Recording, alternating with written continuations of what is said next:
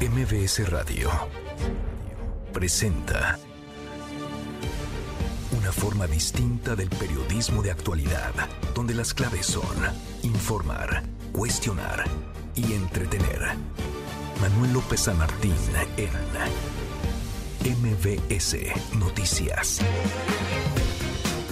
Viernes, por fin, por fin es viernes, la hora en punto movida. Muy movida esta tarde, hay mucha información. Soy Manuel López San Martín, gracias, eh, muchas gracias que ya nos acompaña. Acaba de estar como todos los días, como todas las tardes, todas las voces. Es día clave en la 4T, día clave en Morena. Hoy sabremos quién ganó la encuesta, quiénes serán los candidatos a gubernaturas y la jefatura de gobierno en 2024.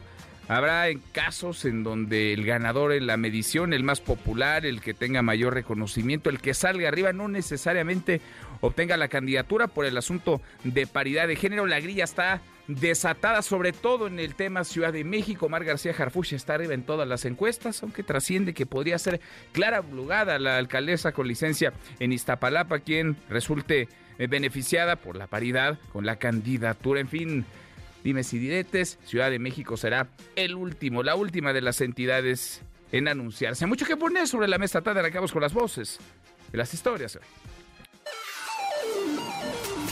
Las voces de hoy. Andrés Manuel López Obrador, presidente de México. Este nuevo rector es el grupo que ha dominado en economía, que tampoco se avanzó mucho. Nunca se opusieron a la política económica neoliberal. Joaquín Guacho Díaz, ganador de la encuesta de Morena en Yucatán. Mantuvimos la camaradería a lo largo de este proceso. Se quedaron con las ganas quienes querían ver confrontación y ataques directos. Mario Delgado, líder nacional de Morena. Pero nadie se puede declarar precandidato o precandidata hasta el final de la jornada, salvo en el caso donde las mujeres ganen sus encuestas. Ahí, de manera automática, son precandidatos. Samuel García, gobernador de Nuevo León. Nos registramos este domingo y yo lo que te pido es que me vuelvas a dar tu confianza, que apuestes por lo nuevo, por los jóvenes. Hoy los jóvenes somos mayoría, somos más del 60% de México y merecemos algo fresco, moderno, nuevo. Son las voces de quienes hacen la noticia, los temas que están sobre la mesa y estas las imperdibles de viernes. Por fin, por fin es viernes, vamos con la información. Llegó el día, la dirigencia de Morena presenta a los eh, ganadores de sus encuestas, aunque ojo, por el tema de paridad de género, la restricción de paridad de género que impuso el INE, tendrán que elegir a cinco mujeres, cinco candidatas y cuatro varones, cuatro candidatos que competirían en 2024 por ocho gubernaturas más la jefatura de gobierno de la Ciudad de México. Es decir, aunque un hombre gane la encuesta, podría darse el lugar a una mujer. Así lo explicó esta mañana el presidente del partido, el presidente de Morena, Mario Delgado.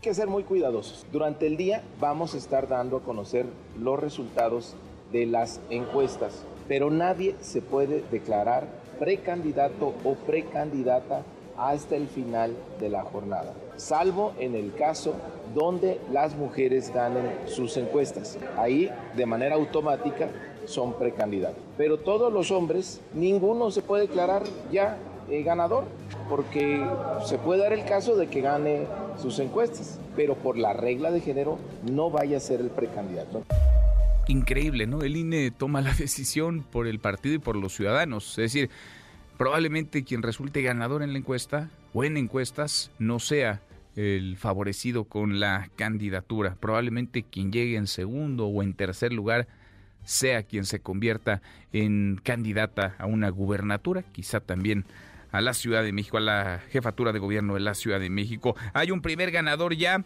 eh, se trata de Joaquín El Guacho Díaz Mena en Yucatán, con quien conversamos hace unos días. En segundo lugar llegó Verónica Camino, es la voz del Guacho Díaz mantuvimos la camaradería a lo largo de este proceso. Se quedaron con las ganas quienes querían ver confrontación y ataques directos y en caso de ser, quiero contar con todos ustedes. Todos son necesarios en este equipo y en caso de que no me tocara ser, va a contar conmigo la compañera Verónica Camino y lo más importante, me pondré a disposición de nuestra coordinadora nacional, Claudia Sheinbaum, para ayudarla a consolidar la cuarta transformación en todo México. Pues de que ganó, ganó, de que es el más popular, Nadie lo duda, ahí están los números, ahí están las encuestas. ¿Sería el candidato más competitivo? Todo apunta a que sí. Ilustra este caso otros. Pero ¿va a ser el candidato? ¿Va a ser la carta que se ponga sobre la mesa? ¿Va a aparecer en la boleta en 2024? Eso no lo sabemos. Habrá que esperar la repartición por paridad de género. Y conforme pasa el día, van a irse dando a conocer los nombres de los ganadores de las encuestas. El último será Ciudad de México la capital del país que centra las atenciones. Hay mucha polémica por la lucha interna entre Omar García Harfuch y Clara Brugada. Insisto, García Harfuch gana y por doble dígito, por amplio margen en todas las encuestas, pero está el tema de la paridad que podría beneficiar a Brugada. Por la mañana el presidente López Obrador se pronunció sobre el proceso de Morena. Esto dijo fijar en tres cosas. Primero, en el programa. Segundo, el candidato, la candidata. ¿Quién es? ¿Tiene convicciones? ¿Tiene principios? ¿Tiene ideales? ¿O es una revista? ¿Un politiquero? ¿Politiquera? Son de esos que nada más van a campaña, abrazan, saludan, ya no vuelven. Y lo tercero es, ¿qué partido? ¿De dónde viene el partido? ¿Cómo surgió el partido? Lo que dice el presidente, día también para medir a Claudia Sheinbaum. Es la primera gran prueba para quien será la candidata presidencial de la 4. ¿Va a ejercer el bastón de mando que le entregó el presidente López Obrador o solo tiene el bastón sin mando? La decisión sobre lo que ocurra, particularmente en la Ciudad de México, será botón de muestra. Nadie duda que Claudia Sheinbaum encuentra en García Harfuch alguien de su equipo. Él formó parte de su gobierno, ella lo contrató, presume los resultados que le entregó en materia de seguridad. Vaya que habría continuidad con el exsecretario de Seguridad Ciudadana. Si es él, pues Claudia Sheinbaum habría logrado colocar a alguien de su equipo como sucesor de la ciudad que gobernó hasta hace poco. Además, tiene los argumentos, va arriba en las encuestas. Si no es él, ¿qué lectura se dará? ¿De debilidad? Doblaron a Claudia Sheinbaum. En fin, lo sabremos en el transcurso de este viernes. Eso en Morena, el Movimiento Ciudadano, el gobernador de Nuevo León, Samuel García, anunció que hará un recorrido por el país para hacer precampaña en busca de la candidatura presidencial de su partido. Ya hizo maletas, ya se va. No importa que hace dos años afirmara que no dejaría tirado el Estado, que él sería un gobernador de seis años, que no haría lo mismo que el Bronco sí. Es más, él lo criticó. Fue el único legislador local, cuando lo era en Nuevo León, que votó en contra de la separación de la licencia de Jaime Rodríguez Calderón. El Bronco hoy, hoy Samuel García hace exactamente lo mismo. Tenemos una visión para el país, una visión de futuro, un nuevo México. Es el México que queremos para Mariel, el México que queremos para ti, para tu familia. Y por eso nos registramos este domingo. Y yo lo que te pido es que me vuelvas a dar tu confianza, que apuestes por lo nuevo, por los jóvenes. Hoy los jóvenes somos mayoría, somos más del 60% de México y merecemos algo fresco, moderno, nuevo. Es lo que dice Samuel García. En fin, en otro tema, el presidente López Obrador criticó el nombramiento del doctor Leonardo Lomelí como próximo rector de la UNAM. Dijo que es eh, del mismo grupo, que no hay cambios. Y sí, Leonardo Lomelí, pues es básicamente el segundo o era el segundo de Enrique Grau, actual rector en la universidad. La voz del presidente. Yo espero que cambie ¿no? la dirección de los últimos tiempos en la UNAM porque han limitado mucho el avance de la universidad, el acercamiento de la universidad al pueblo. Se ha vuelto una universidad elitista. Ojalá y cambie eso. Este nuevo rector es del grupo que ha dominado en economía, que tampoco se avanzó mucho. Los egresados de economía, con todo respeto y te desde luego deben haber excepciones, pero nunca se opusieron a la política económica neoliberal.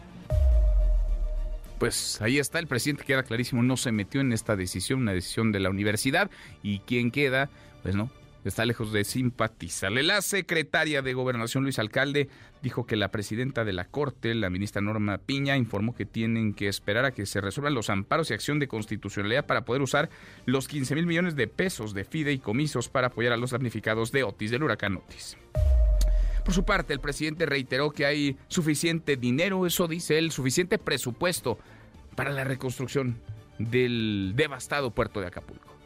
Es buena la recaudación. Ayer me entregaron el informe a ver si está la recaudación. Estamos arriba de lo del año pasado. Tenemos, a pesar de la inflación, debemos de estar como 1.5% arriba en términos reales. El impuesto sobre la renta, estamos como 10 puntos arriba de lo recaudado. Por eso también ahora con la desgracia de Acapulco tenemos presupuesto suficiente. Ya llevamos como 230 mil hogares en Acapulco. Y en todos los hogares que hubieron daños en vivienda, a todos se les va a apoyar. A todos, dice el presidente, se les va a apoyar, asegura que hay recursos. ¿Dónde están?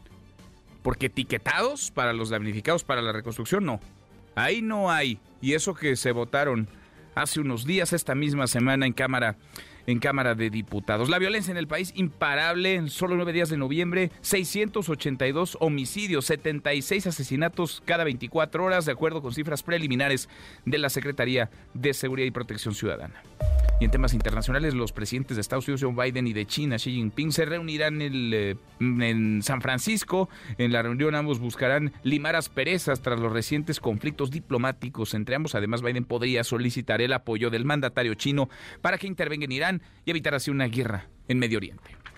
Y es viernes, viernes de impresentables, querido Eric, Eric Alcántara, ¿cómo estás? Muy buenas tardes. Todo muy bien, muchas gracias. Pues esta semana, aunque no lo creas, hubo show en San Lázaro. Ah, no. Cosa que nunca pasa. Lo de, lo de siempre, ¿no? Más cuando hay votación, discusión, presupuesto que aprobar. Discusión dijiste bien, porque de debate cero. Nada. Nada. Cero. Hubo empujones, gritos, gelatinas, huevos, de todo, de todo en San Lázaro. Mucho drama. Exactamente, vamos a hablar de eso. También vamos a ir a San Luis Potosí con un impresentable que ya tenía rato que no pasaba aquí, pero esta semana... Se lució. se esforzó muchísimo para se aparecer. Se lució el gobernador. Gracias, Eric. Gracias, Manuel. Eric Alcántara. Nico, querido Nicolás Romay, ¿qué traes hoy en Deportes? Buenas tardes. Querido Manuel, ¿cómo estás? Qué gusto saludarte. Última jornada en la Liga MX. ¿Cómo quedará la fase final? Lo descubriremos este fin de semana. Hablaremos de esto, de NFL y de mucho más. Ahora lo platicamos, Nico. Abrazo grande. Hasta aquí el resumen con lo más importante del día. Le decía, este es un día clave en Moren, la 4T, por muchas razones día clave para mantener la unidad, día clave para conocer a los próximos eh, aspirantes a gubernaturas, también a la jefatura de gobierno de la Ciudad de México, día clave para entender, para dimensionar la fuerza que tiene o no a estas alturas del partido Claudia Sheinbaum, la próxima candidata presidencial. De eso queremos platicar esta tarde con ustedes. Morena presenta los resultados de sus encuestas para elegir candidatos, ocho gubernaturas y la jefatura de gobierno. ¿Se mantendrá la unidad? ¿Sí o no? Opine arroba MBS Noticias, nuestro WhatsApp 5524 99125. Viene el teléfono en cabina 5166 1025. Ahora, pues ahora platicamos a detalle de las posibilidades, de los nombres. Por lo pronto han comenzado los anuncios ya en la 4T. Morena, Nora Bucio, Nora, ¿cómo te va? Muy buenas tardes. Manuel, te saludo con muchísimo gusto y de la misma forma al auditorio. Como lo comentas, la Dirigencia Nacional de Morena, junto con la Comisión Nacional de Elecciones y la de Encuestas, han dado ya, han iniciado ya a dar a conocer los resultados de los procesos de selección de las nueve entidades que renovarán a sus gobiernos estatales en 2024 y de manera presencial se citó a todos los aspirantes que contendieron en las encuestas. El líder nacional del partido, Mario Delgado, explicó que se convocó desde las 10 de la mañana en un hotel de la zona de Polanco a quienes participaron en las encuestas por estados y se les está dando a conocer los resultados. Sin embargo, advirtió a los hombres principalmente que no pueden darse por ganadores hasta que por la noche se definan las coordinaciones o candidaturas por paridad de género. Escuchemos a Mario Delgado. Pero nadie se puede declarar precandidato o precandidata hasta el final de la jornada, salvo en el caso donde las mujeres ganen sus encuestas. Ahí, de manera automática, son precandidatos. Pero todos los hombres, ninguno se puede declarar ya eh, ganador, porque se puede dar el caso de que gane sus encuestas pero por la regla de género no vaya a ser el precandidato. Entonces, ahí sí quiero advertir, porque puede haber mucha desinformación, puede haber mucha manipulación durante el día, de que ya gané la encuesta, soy el precandidato. No, tenemos que esperar hasta el final para que se aplique la regla de género ante el insistente llamado realizado la noche del jueves por parte de la dirigencia y la coordinadora nacional Claudia Sheinbaum Pardo para que militantes y simpatizantes se mantengan en unidad a pesar de los resultados, reitero que quienes contienden internamente deben recordar que la lucha por la continuidad del proyecto de Andrés Manuel López Obrador y no por una candidatura. Escuchemos nuevamente a Mario Delgado. Y el mensaje es para todas y todos. No, la lucha no es por cargos, la lucha es por causas la lucha es por este momento que está viviendo nuestro país de transformación, la transformación que detona el pueblo de México y nuestro presidente Andrés Manuel López Obrador. Manuel, déjame decirte que ha iniciado ya eh, la presentación de estos resultados. El primer estado que se ha posicionado es Yucatán, con la designación como el primer eh, finalista, digamos, a Guacho Díaz Mena y como mujer a Verónica Camino. En este momento, bueno, pues ha iniciado ya la presentación de los resultados de Veracruz y se espera que por alrededor de las 7, 8 de la noche se convoque una conferencia donde ya se defina por sí las precandidaturas a razón de la equidad de género. Manuel, lo que tenemos hasta el momento. Bueno, entonces volvemos contigo en unos minutitos, Nora, cuando sepamos el resultado de Veracruz. Nos dices ya el de Yucatán, está claro quién ganó, aunque no puede asumirse ya como virtual candidato, falta el tema de paridad de género. Gracias, eh, muchas gracias, Nora. Seguimos pendientes, muy buenas muy tardes. buenas tardes a propósito del proceso en la 4T, las encuestas en Morena, parte de la mañanera, Rocío, Rocío Méndez, ¿cómo te va? Muy buenas tardes. ¿Qué tal, Manuel? Muy buenas tardes. Por cierto, pronunciamientos desde las instalaciones de la zona militar número 2 en Tijuana, Baja California. Ahí de cara a esta definición en el proceso de transformación llamada cuarta en el movimiento de regeneración nacional, el presidente Andrés Manuel López Obrador fue cuestionado sobre la decisión en nueve entidades y posibles rupturas al respecto. Escuchemos su respuesta es temporada electoral, la gente se va a fijar en el programa, candidato y partido. Y nada de manipulación. Ya ven cómo quieren inflar, como es mucha publicidad, así los encumbran para engañar a la gente. Entonces yo creo que todo va a salir muy bien. Vamos a esperar que suceda en todos los partidos y hay que tenerle confianza a la gente, porque también eso, ¿cómo se elegía? El dedazo. Si hubiese sido por el dedazo, ella no sería gobernadora. Bueno, ni yo tampoco, presidente. El pueblo no existía. Era el dedazo, el destape, la cargada, el besamanos. Ya eso ya se terminó. En el caso de algunos partidos se hacen encuestas y el que se inconforma tiene derecho a protestar. Somos libres y hay varios partidos y hay unos que no tienen mucho personal. No, no, no, se hace notas, se sabe hasta en el Vaticano. No tienen. Hoy hay gente que no da confianza, pero hay libertad. Y así abundó en sus ideas sobre los aspirantes el candidato, la candidata, quién es, tiene convicciones, tiene principios, tiene ideales, o es una revista, un politiquero, politiquera, que nada más está buscando cómo se encarama en el cargo, y en una de esas para hacerse grande con la riqueza mala vida. Entonces, mucho ojo. Manuel, el reporte al momento. Gracias, mucho ojo, dice el presidente López Obrador. Gracias, Rocío. Buenas tardes. Muy buenas tardes. En MBS Noticias. La opinión de Ezra Shabot.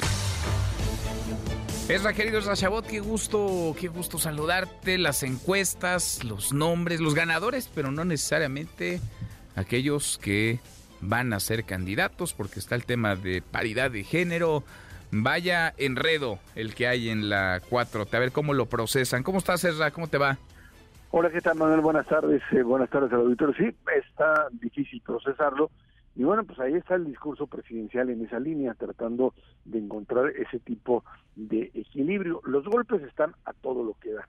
Por un lado, eh, por supuesto, el tema de la Ciudad de México, que se vuelve primordial con eh, esta confrontación entre Omar García Harfuch y la propia Clara Brugada, en algo que ya rebasa, Manuel, los límites, uno diría, de la competencia normal en un partido acusaciones eh, con respecto otra vez al pasado de García Harfuch, algo que tiene que ver, yo insistiría, eh, eh, todos los políticos, todos aquellos que están metidos en el poder, tienen necesariamente pues un pasado y no en esta lucha del poder pues no, no, es escoger a la a la flor más bella de la primavera, sino se trata de encontrar un uno o un personaje, mujer o hombre, que de alguna forma tenga la capacidad precisamente para gobernar, para ganar una elección y gobernar. Y ahí me queda muy, muy claro que eh, la falta de reglas, que es lo que le pasa a Morena, los lleva a este tipo de confrontación en donde además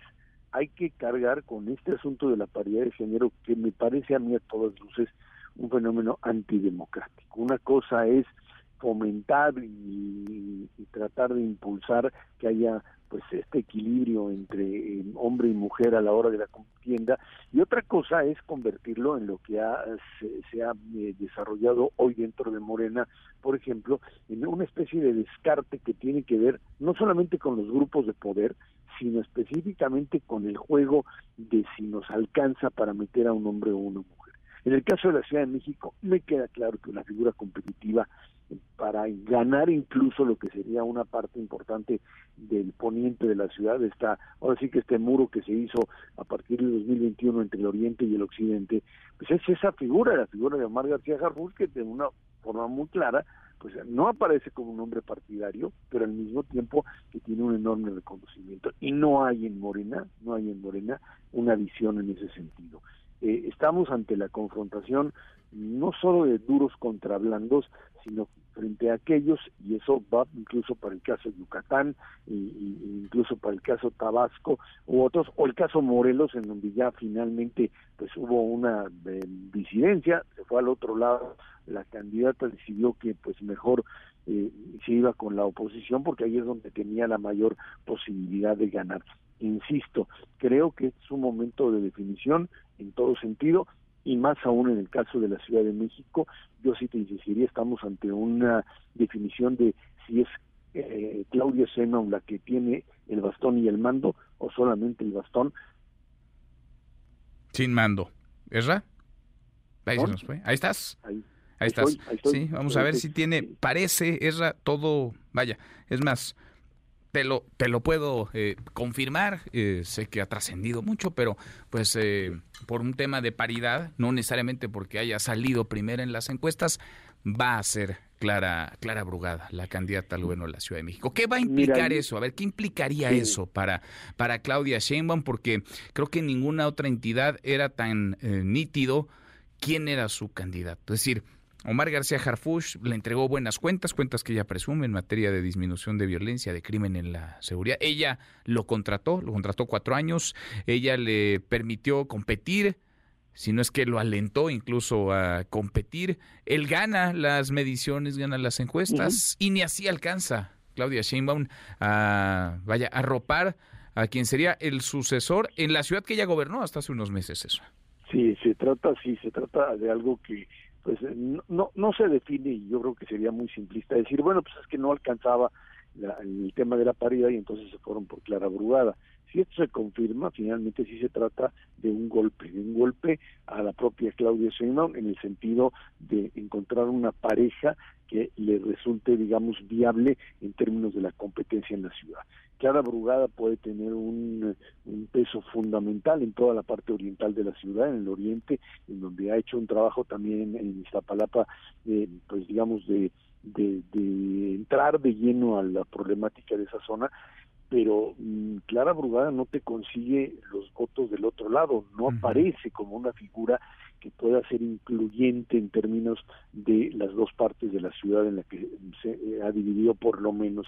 Y creo que en ese sentido sí sería para Claudia Sheinbaum una una derrota eh, y una necesidad de reagrupar dentro de Morena reagrupar fuerzas con respecto a eh, quiénes son los que la van a apoyar. Ya viste el golpe que le dieron a Claudia Sheinbaum con el asunto este del, eh, del estadio vacío, del estadio vacío, eh, y que tiene que ver... Oye, ayer todavía, ayer se reunieron en la Arena México, trataba de hablar ella y no podía porque había mm. eh, una grada fuera de control, gritos en apoyo a Clara Brugada, precisamente, es decir, una demostración de fuerza de quienes parecen tienen el control y el poder en la Ciudad de México. Y no es, no es Claudia Sheinbaum, o no a decir de lo que hemos visto en las últimas semanas. Serra, eh, preocupante, digamos, este síntoma, este signo de debilidad cuando no es aún formalmente la candidata a la presidencia. Sigue, pues sigue mandando, por si alguien lo dudaba, sigue mandando el presidente López Obrador.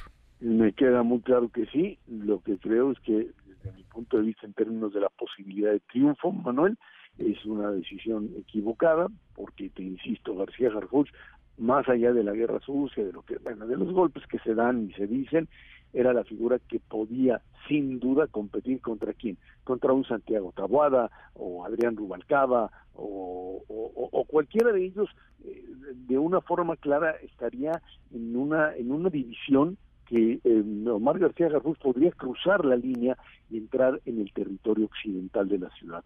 Clara Brugada no lo puede hacer, no tiene esa identidad, no tiene esa capacidad, está eh, demasiado identificada con los grupos de Morena y los más radicales y esos a, a, un sector importante de la Ciudad de México no tiene nada que decirlos. Eh, Claudio Sheinbaum tendrá que reagrupar fuerzas y entender que pues habrá que buscar en otros estados esos liderazgos que a ella le representan o le signifiquen no solamente una posibilidad de triunfo, sino una eh, identidad propia de, de, no solo de género, sino de proyecto de país como el que pues se supone quieren gobernar. Eh, es, es parte de esta de, estos eh, terremotos que tienes dentro de un sistema político y dentro de un partido que no tiene reglas, tiene solo un caudillo que bueno, pues parece que hoy se está identificando con otro lado a pesar, a pesar de lo que pues se comprometió con la propia Pues eh, vamos a esperar, digamos, el anuncio oficial, aunque insisto, está, por lo menos nosotros lo tenemos pues, confirmadísimo con una fuente de primer nivel, muy, bien enterada de estas, de estas encuestas y del resultado pues particularmente en la, en la Ciudad de México. Por lo demás, Serra, pues con el perfil de Brugada y con lo que señalas es una buena, ¿no? Una buena noticia para el frente en la Ciudad de México. Es decir, eh, contra Harfush la tendrían un poco más complicada o mucho más complicada. Con Brugada parece que el camino, no sé si se les despeja, pero al menos sí se libran de algunos obstáculos. Sí, estamos hablando de una polarización enorme, Manuel. O sea, vas a tener el oriente radicalizado con cada brugada y la parte occidental poniente de la ciudad con no sé qué figura vayan a plantear, pero independientemente de ella, eh, eh, queda claro que aquí no hay puntos de contacto entre uno y otro. ¿eh?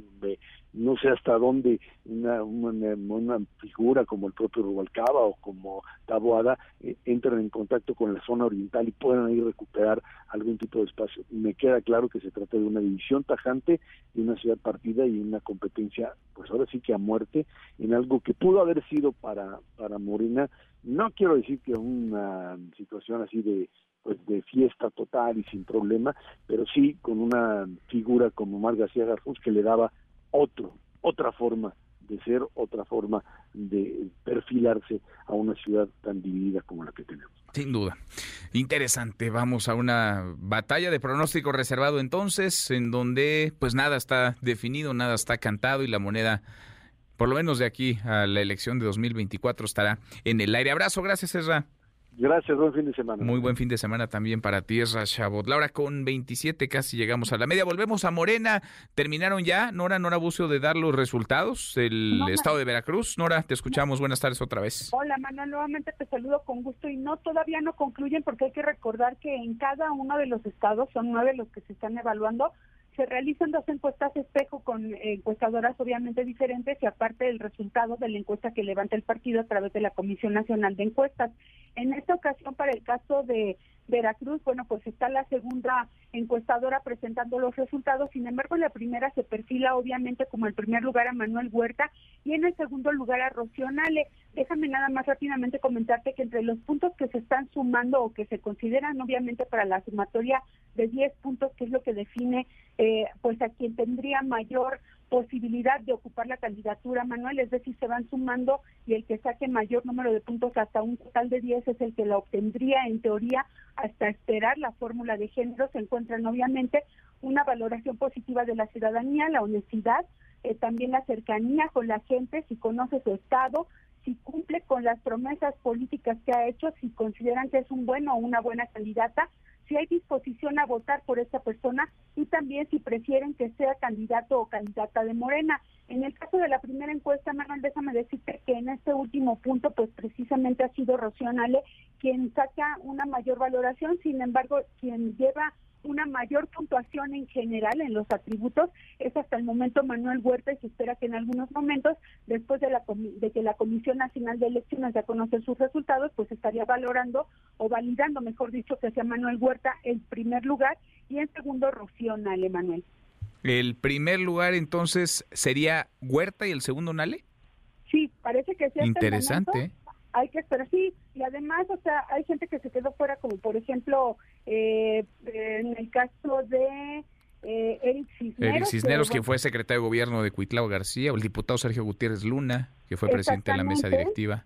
Sergio Gutiérrez es de los que ocupa los últimos lugares, Manuel, hasta estas dos encuestas, es decir, no tiene mucha eh, puntuación de la requerida por el partido para ocupar uno de los tres primeros lugares. Es también interesante porque, bueno, pues ocupa una posición ponderante, digamos, en la vida política de su partido. Pero hasta el momento, Manuel Huerta y Rocío Nal en Veracruz.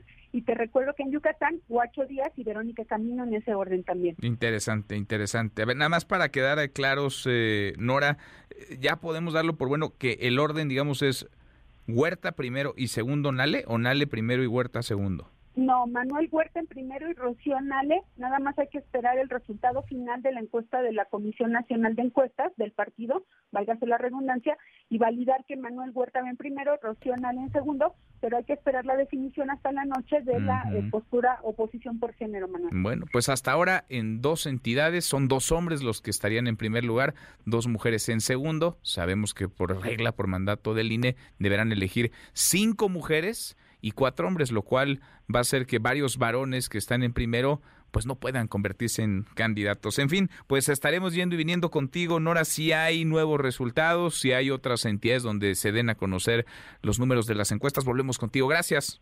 Seguimos pendientes, Manuel. Muy buenas Muy tardes. buenas tardes. Cruzamos la media de la hora con 31. Pausa, volvemos, volvemos en más. Siga a Manuel López San Martín en redes sociales. Twitter, Facebook y TikTok. M. López San Martín. Continúa con la información con Manuel López San Martín en MBS Noticias. MBS Noticias con Manuel López San Martín. Continuamos.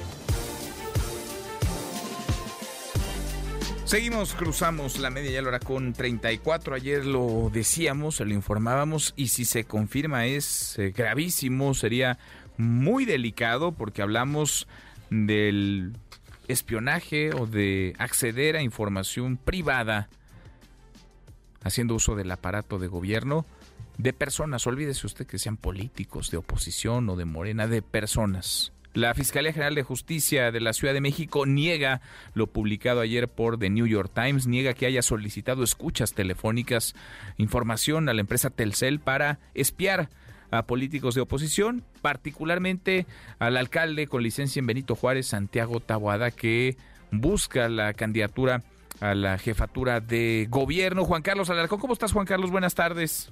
Me da gusto saludarte, Manuel. Muy buenas tardes. La Fiscalía General de Justicia Capitalina rechazó que haya instruido espiar telefónicamente o de manera georreferencial a políticos de oposición del partido gobernante y de funcionarios, por lo que negó realizar prácticas antijurídicas. Ulises Lara, vocero de la institución, informó que el diario estadounidense The New York Times es impreciso al hacer esas afirmaciones en el reportaje periodístico que publicó. Escuchemos. La Fiscalía General de la Ciudad de México no ordenó a la empresa referida los registros telefónicos de políticos y funcionarios como lo señala el medio señalado. Esta institución no espía a personajes políticos ni a ninguna persona, por el contrario, investiga con fines exclusivamente jurídicos. Esta Fiscalía General de Justicia no solicitó a ninguna autoridad judicial una orden de intervención de telecomunicaciones. En un mensaje a medios recalcó que la supuesta documentación con la cual se habría solicitado la información referida es falsa.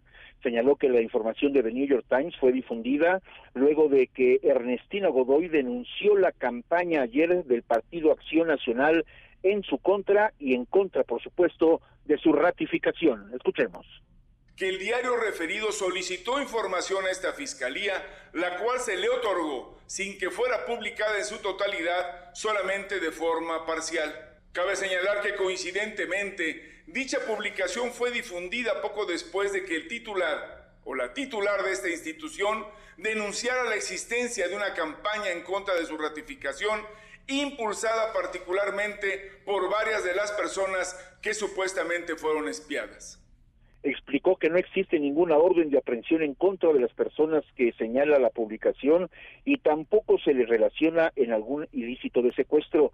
Agregó que ya se dio vista a la Fiscalía de Investigación para Delitos Cometidos por Servidores Públicos en relación al uso de documentos falsos para el supuesto espionaje. Por último, el vocero de la institución señaló que el rotativo estadounidense confunde instancias y competencias entre la Fiscalía General de la República y su carácter federal y la Fiscalía Capitalina que indaga ilícitos del fuero común, aludiendo casos anteriores a la presente administración. Manuel, el reporte que tengo. Gracias, eh, muchas gracias. Gracias, Juan Carlos. Muy buenas tardes. Muy buenas tardes, le agradezco estos minutos al vocero de la Fiscalía de la Ciudad de México, Ulises Lara. Gracias, Ulises. ¿Cómo te va? Muy buenas tardes. Muy bien, muchas gracias, Martín, qué gusto saludarte. Igualmente, gracias, muchas gracias por platicar con nosotros. Pues eh, nos enteramos de esta por el New York Times, apareciste tú eh, negando los, los hechos. Escuchamos ahora este reporte, el de nuestro compañero Juan Carlos Alarcón, en donde nos dice, nos dicen ustedes, la fiscalía, que no están espiando a nadie. Déjame comenzar por el principio. Ustedes solicitaron eh, intervenciones telefónicas, registros telefónicos de mensajería a Telcel, a la empresa Telcel, para investigar, no sé si para espiarse a la palabra es la que se ha utilizado, pero para investigar, para seguir, digamos, el rastro de alguna carpeta de investigación contra algunos actores políticos, Ulises. No, para ninguno de estos. Pero si me permites explicar muy rápidamente. Para que tengan el contexto. Y, nada más dime, ¿tú niegas que hayan solicitado a Telcel? ¿Niegas que hayan solicitado a Telcel información de los teléfonos de personajes públicos? Particularmente, ¿niegas que hayan solicitado información del alcalde con licencia Benito Juárez, Santiago Tahuada? Es correcto, pero además déjame explicarte, como te decía, para que lo tengas en contexto. Eh, esta, esta persona que has mencionado al final solicitó mediante la intervención de juez un juicio de amparo, en donde él quería que se le indicara si existía investigación y si le había escuchado. Nosotros respondimos a ese amparo en lo que se llama informe justificado y dimos a conocer ante el juez que teníamos primero una serie de datos que no correspondían con nuestra eh, la nomenclatura, con nuestra forma en que clasificamos, con nuestro libro de gobierno donde llevamos de manera puntual cada uno de los registros de estos oficios que se emiten, la fecha y todos los datos correspondientes.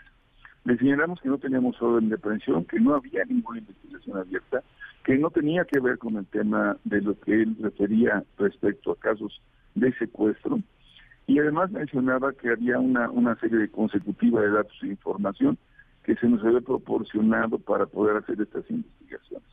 Y todo eso, por eso lo señalo puntualmente, lo negamos, porque no hay ningún asunto que corresponda con esta información. El reportaje del New York Times incluye otros nombres.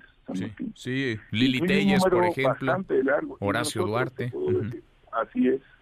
Y nos dicen de esto, y también bueno, sí, te, le dijimos puntualmente al de New York Times, a su reportero, nosotros tenemos no tenemos ninguna información relacionada con estos temas con estos casos, estas nomenclaturas, como lo respondimos en su momento, no corresponden a documentos o oficios que estén en nuestros registros como tales. Nosotros creemos que eso tenemos que, lo estamos investigando, lo dijimos, tenemos una fiscalía, y luego referían a que si no habíamos investigado un tema relacionado con la un, un evento en Colima. Nos dijimos que no teníamos tampoco el oficios de colaboración, que no estábamos trabajando con ello. En suma, que todo esto correspondía a una solicitud que podía haber sido o no emitida de alguna parte oficial, pero que no era nuestro en el sentido completo. Es decir, hay elementos que son apócrifos, que no están bien realizados y que lo podemos demostrar y lo podemos probar porque así lo tenemos en nuestros documentos. Entonces, es muy importante porque no existe manera, de verdad, este amigo, para que lo sepan, que nosotros hagamos ninguna solicitud de intervención de escuchas o de casos de, de, seguimiento o geolocalización o cualquier otro acto de molestia sin que sea autorizado por un juez. Y solo en los casos en que hay una emergencia, por ejemplo, en el supuesto de un secuestro, que esté en operación, que esté en, en, seguimiento, se hace la pregunta sobre los números específicos relacionados con ese caso, ¿no? O sea, no dices, oye, deme todos los números que aparecieron ayer, pues eso es imposible, sino, a ver, me están llamando, le están llamando a San Martín de este número, le están pidiendo esto, entonces tú solicitas como MP y se lo solicitas al área, por favor, por razones urgentes, entreguen y díganme esto, por favor, para saber si tenemos la posibilidad de, darle seguimiento y atraparlo. Ninguna de estos dos supuestos se cumple con la solicitud de información y eso se lo explicamos al, reportero. Y le dijimos además que por eso no correspondía ni con las investigaciones, nosotros trabajamos en esta jurisdicción que es la Ciudad de México y, por supuesto no podemos intervenir en ningún otro sino con temas de colaboración y mm. que no lo había y que en el caso del tema de otros eventos realizados en el pasado, pues tampoco teníamos, y nada de esto se menciona, ni tampoco era nomenclatura. Entiendo entonces el, contexto que es... no hay ninguna, así es.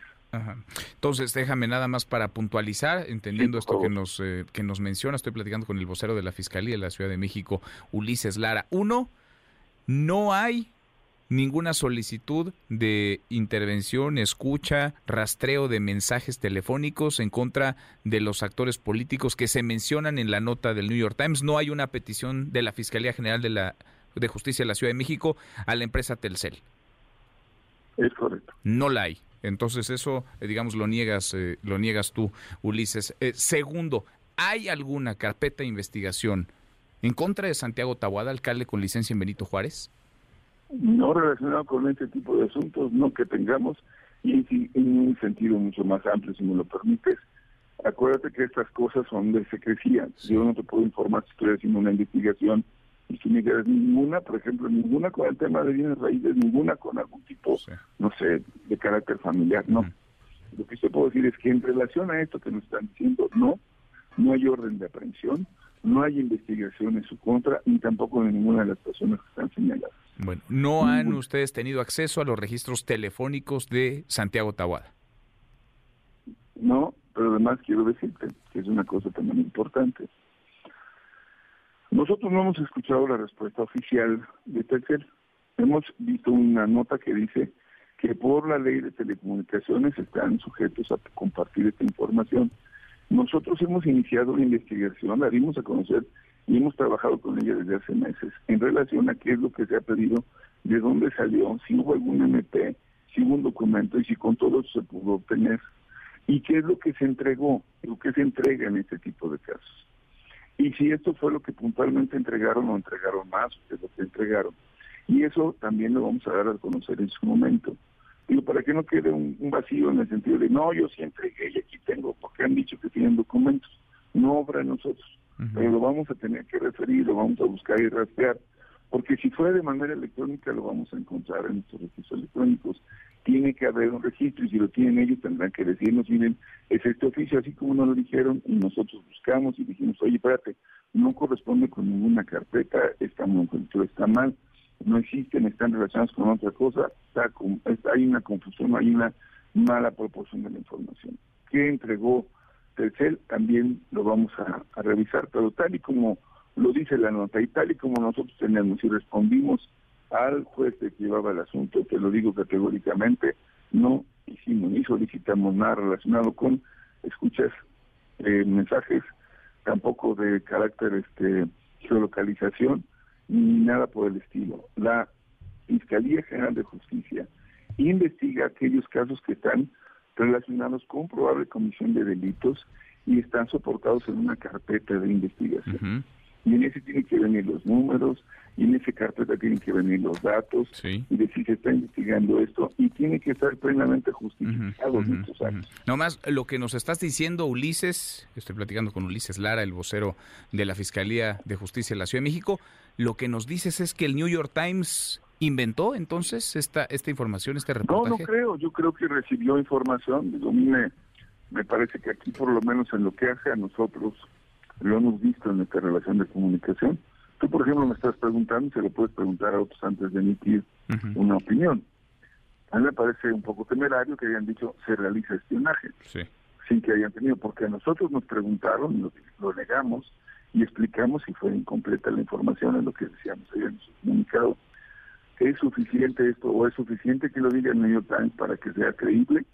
Pues no, hay instancias para ello. Entonces, lo que te puedo decir es, en la nota del New York Times es imprecisa, no está siendo real, si se va a litigar no lo vamos a hacer en los medios, lo vamos a presentar, lo vamos a ver, pero no no no está en mi calidad el decir si dijeron mentiras o no. Yo lo que sí te puedo decir es que de lo de nosotros no lo dijeron. Y que afirmar de una manera tan categórica que se hace es algo que rebasa la tarea de yo diría del, del, del buen trabajo de reportaje que tiene que investigar, escuchar y atender. Insisto, pues, insisto por la relevancia y la gravedad de esto, insisto y te lo pregunto por última vez, niegas entonces categóricamente que la Fiscalía ya le ha pedido eh, registros eh, telefónicos de Santiago Tabada u otros políticos a la empresa Telcel y niegas que ustedes hayan tenido acceso a ellos, Ulises. Es correcto, y lo digo además, nosotros no investigamos sobre esa base de criterios, se hace con base en una carpeta y ninguno de los datos que están ahí están relacionados claramente con una carpeta de investigación donde están involucradas las personas, están relacionados y se le haya dado seguimiento. Nosotros presentamos carpetas sólidas, robustas y claras, como ha sido el caso del tema de bienes raíces, que incluso han llevado, como tú lo sabes, a tener sentencias y ahora tener ya juicios abreviados, incluso en reparación de daños, recuperación de bienes. Bueno, y no hay una carpeta de investigación contra Tabada por este caso en lo particular. No nos puedes decir si la hay. ni órdenes de aprehensión. En otro terreno. Bien, no, nos puedes decir si hay una carpeta en otro, por otro asunto, eso no nos lo puedes decir. Por, por, este manto no te lo puedo decir, digo, es, es muy probable para nosotros y es muy importante decirlo. Todas las que estén abiertas o que estén sujetas por esta información, nosotros en su momento las daremos a conocer, pero por ahora, tal y como está, nosotros no tenemos nada. Bueno. Ulises, te agradezco estos minutos, gracias por platicar con nosotros. No, al contrario, muchísimas gracias por la oportunidad. Gracias, muy buenas, tardes. El vocero de la Fiscalía de la Ciudad de México, le agradezco estos minutos al alcalde en Benito Juárez, alcalde con licencia y aspirante al gobierno de la Ciudad de México, Santiago Tabuada. Santiago, ¿cómo estás? Buenas tardes. Miguel Manuel, muy buenas tardes. Un saludo a ti y a todo tu auditorio. Gracias eh, por platicar con nosotros. Nos enteramos por The New York Times de esto, que ahora niega el vocero de la Fiscalía. Lo acabas de escuchar. Ulises Lara dice que no, que no es cierto, que no es verdad lo publicado. ¿Qué, ¿Qué, decir, Santiago? Manuel, en verdad es increíble, es, es de un cinismo. Mira, ya, ya el negar ante documentos oficiales que, que, que no están inventados, están en un expediente judicial, que fueron expedidos por una empresa de telecomunicaciones derivado de una solicitud de la fiscalía. Esto es un escándalo mayúsculo, Manuel. En verdad, el que con la facilidad que hacen a través de un oficio poder conseguir información en tiempo real de mi geolocalización, de mis mensajes de texto, de mis llamadas entrantes y salientes, de mis conexiones a internet, te estoy, te estoy relatando lo que dicen los oficios, Manuel. E, es en verdad increíble que, que sigan negando, que tengan en verdad ese cinismo y que, y que ahora este, se sientan inclusive... Eh, pues no sé, eh, hasta hasta ofendidos, no, esto esto la, la ofensa, esta la primera ofensa de este tema es a las a las padres, a los padres y a las madres buscadoras de esta ciudad que supuestamente la Fiscalía de Desaparición Forzada tendría que estar atendiendo. En lugar de estar espiando opositores de este gobierno, tendrían que haber aplicado toda esa tecnología, toda esa intervención para encontrar a una de estas mujeres, a uno de estos jóvenes, a uno de estos hombres que están desaparecidos en esta ciudad y que sus madres los están buscando por todos los rincones. Tú no tienes duda, Santiago, tú no tienes duda entonces, estoy platicando con Santiago Tawada, de que te escucharon o de que tuvieron acceso a tus registros telefónicos, a tus mensajes, a tu geolocalización. No tienes duda de ello. Es que, Manuel, ellos están, lo, único que están diciendo son palabras. Yo, yo estoy presentando, y el New York Times presentó una investigación y yo estoy presentando documentos, Manuel. En verdad, o sea, no puede ser que, que, pongamos en duda documentos oficiales, documentos expedidos por su fiscalía, que no solamente tiene un juez federal, sino tiene una compañía telefónica. ¿Tú crees que Telcel se hubiera metido solo porque alguien falsifica un documento? Ve, ve el problema en el que se podrían meter. Ellos respondieron a una solicitud de, una, de un gobierno. Es en verdad, te lo digo, delicadísimo que ellos con esa facilidad tengan posibilidad de acceder, claro, con estas justificaciones de secuestro y desaparición forzada, mi información, porque el rato es la tuya y el rato es de nuestros radioescuchas, así, en un oficio, oye, que creo, creo que este teléfono está involucrado en secuestro, y no una vez, Manuel, 16 veces. No le crees entonces, Santiago, estoy platicando con Santiago Tabada, no le crees al vocero de la Fiscalía, porque lo que nos acaba de decir Ulises Lara, y pues se lo pregunté tres veces, porque a mí también me, resulta, me resultaba complicado de, de creer después de que lo publica The New York Times, es que no te investigan, que no pidieron tus registros, que no hay por este asunto una carpeta de investigación en, tu contra. Fueron muchos nos los que eh, afirmó acá Ulises Lara hace unos minutos. Pues como cuando fue eh, este descubrimiento de Pegasus, te acordarás hace algunos años en periodistas, ¿cuáles fueron las primeras reacciones? Decir que no. Pues obviamente con, el, con las investigaciones, con la investigación que hizo de New York Times, con los documentos que yo tuve por medio de un juez, todo eso se suma y ahora se suman teléfonos como el de Lili Telles, como el de Jorge Romero, como el de Alessandra Rojo de la Vega. ahí están, están inclusive morenistas, están Horacio Duarte. Inclusive de New York Times y este entrevista digo en una ahí viene la nota que entre, al senador que hoy es este jefe de la oficina Higinio Martínez en verdad Manuel esto debería de obligar a que la fiscal renuncie para que pueda ser investigada porque esto es un delito federal y esto es espionaje ahora Así de sencillo ahora, ¿para qué querían mi geolocalización cada 30 minutos Manuel? tú dime cada 30 minutos saber dónde estoy sí, sí, sí. Con esos antecedentes, Santiago, ¿Temes que la Fiscalía de Justicia en la Ciudad de México gire una, una orden de aprehensión, una orden que quizá un juez les pueda dar, que te vayan a detener, que te quieran detener? Santiago, tú que buscas la candidatura a la jefatura de gobierno. Yo lo que menos les tengo es miedo, Manuel. Porque estoy, porque yo no he hecho nada. Lo único que he hecho es aspirar como opositor a ganar esta ciudad. Y ese es el tamaño del miedo el miedo que tienen de que les ganemos y que les vamos a ganar la ciudad el próximo año. Y yo no me voy a detener, Manuel, a mí no me van a amedrentar. Que sepan dónde, con quién me reúno, que sepan que estoy recorriendo la ciudad, que sepan con quién. No la verdad, Manuel, te lo digo con esta claridad. Yo no les tengo miedo y los voy a denunciar. Y esto se va a tener que esclarecer. Me queda claro que hoy ellos mismos van a intentar apagar, ¿no? Con estas declaraciones, pero los documentos, lo que le entregaron ellos mismos a la empresa de telecomunicaciones. Lo que el juez tiene en su poder son documentos públicos oficiales y con eso nos vamos a ir hasta donde tope. No te vas a detener. Tú te vas a registrar, Santiago, el 15 de noviembre es la fecha que dio el frente la alianza PAN PRI PRD en la Ciudad de México para el registro de quienes aspiren a la candidatura a la jefatura de gobierno. Tú sigues, tú sigues aspirando, tú te vas a registrar como aspirante a candidato. Con todo, mi querido Manuel, con todo y sin miedo así les vamos a ganar la ciudad, como lo hicimos en el 21, porque esto tiene solamente una fecha y te la dejo. Todas estas, todo este espionaje, todas estas escuchas son a partir de que perdieron la ciudad en el 2021. No hay coincidencias en política, Manuel. Y yo te lo digo, eh, con la claridad y con la tranquilidad de que no les tengo miedo y que voy a seguir, por supuesto, con toda la fuerza del frente, con toda la fuerza de mis compañeros, derecho para ganarles esta ciudad. Vas entonces a buscar la candidatura y después la jefatura del gobierno de la Ciudad de México. Pues vaya cosa, es gravísimo, insisto, yo lo decía ayer, si esto es cierto, es gravísimo, es muy delicado el que se escuche, el que se siga, el que se accese a información de opositores, de cualquiera pues, pero de opositores desde un régimen es muy delicado. Y, y que entonces tengamos, Manuel, hoy mujeres, hoy mamás buscadoras en esta ciudad que no cuentan con el apoyo del gobierno porque el gobierno está distraído desde la fiscalía encargada de buscar a estas personas desaparecidas en la ciudad, está dedicada a espiar, a, espiar opositores en lugar de encontrar personas desaparecidas. Esa es la, tragedia más grande mm.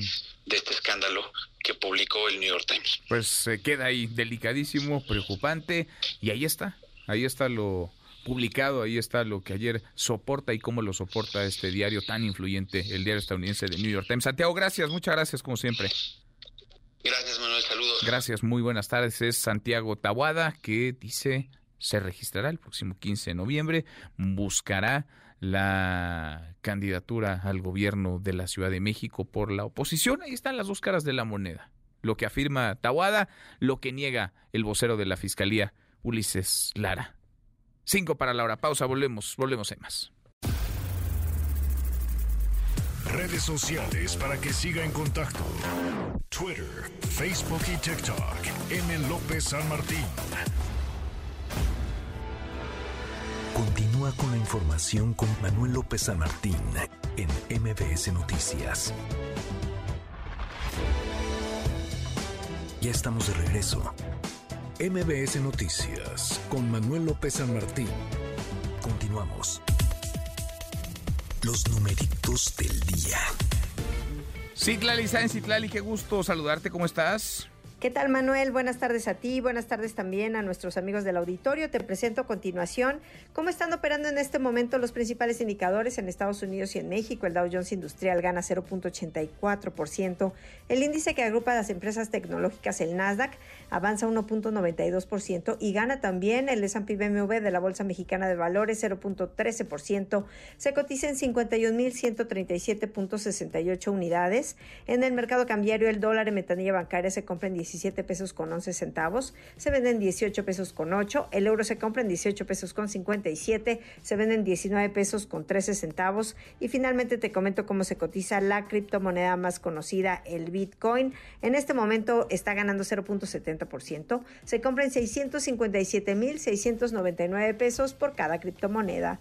Manuel es mi reporte, buenas tardes. Gracias Italia, muchas gracias, muy buenas tardes. Economía y finanzas. Eduardo Torreblanca. Lalo, qué gusto, qué gusto saludarte, ¿cómo estás? Igualmente, me da mucho gusto poder saludarte, Manuel, poder saludar al público que, nos eh, escucha. Muy buenas tardes a todos. Muy buenas tardes, Lalo. Hemos hablado de las remesas, no se entendería la economía de México sin estas carretadas de dólares que mandan eh, desde Estados Unidos nuestros paisanos, pero ¿cuánto nos queda de este ritmo de remesas, de estos eh, dineros que llegan en cantidades enormes, cientos de miles de mm, millones de pesos, decenas de miles de millones de dólares, Lalo. Pues sí, es un buen punto, Manuel. Eh, no vamos a disfrutar eternamente de estos envíos porque la generación que está allá y que ha hecho un esfuerzo importante cambia también, envejeces, eh, se forman hogares en la Unión Americana, compran patrimonio, llega un momento en el que no pueden seguir aportando lo que ahora aportan de manera muy generosa a ritmos superiores a los 60 mil millones de dólares anuales. Los mexicanos migrantes en Estados Unidos éramos 4% de la población en la Unión Americana, Manuel, en el 2007. Hoy, 2022, estamos hablando de que esta población es 3.2%, se va haciendo menor en cantidad. En el 2007 los migrantes mexicanos eran el 31% del total de migrantes en Estados Unidos. Hoy eh, somos el 23%, va reduciéndose la presencia mexicana en Estados Unidos. Los mexicanos en Estados Unidos hoy, eso sí, ganan mejor.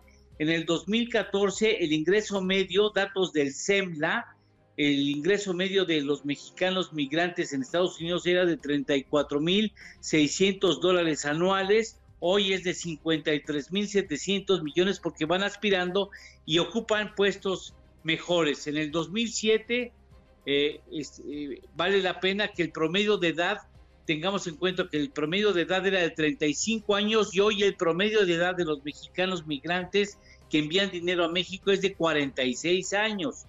Los migrantes con más de 50 años en el 2007 eran el 12%, hoy son el 30% pero también van adquiriendo patrimonio. En el eh, año 2022 de 4.5 millones de mexicanos que son mexicanos que no tienen papeles en Estados Unidos, 2.5 millones ya tienen casa, ya están incluso pagando hipotecas.